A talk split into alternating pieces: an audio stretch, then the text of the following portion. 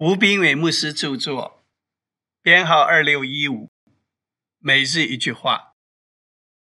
为此，我提醒你，使你将神借我按手所给你的恩赐，再如何眺望起来。提摩太后书一章十六节。当我们遇到困难时，很容易就会把问题放大；但当我们把神放得越大，问题就变得越小，我们就越有信心。神说有就有，命立就立，在他没有难成的事。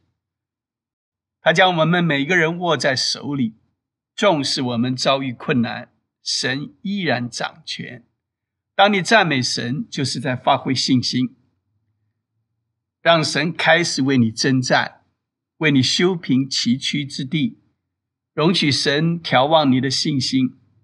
当我们的火熄灭了，神就会点燃新的火苗。不要把恩赐用错地方，要把自己摆在正确的环境。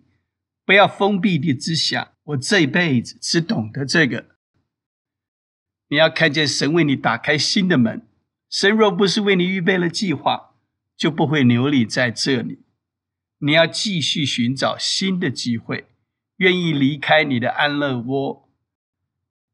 有些人需要生命的新鲜感，你要扩张你的境界，你要发挥神给你的潜力。如果没有梦想，你就不是真的活着，你只是存在于这个世界。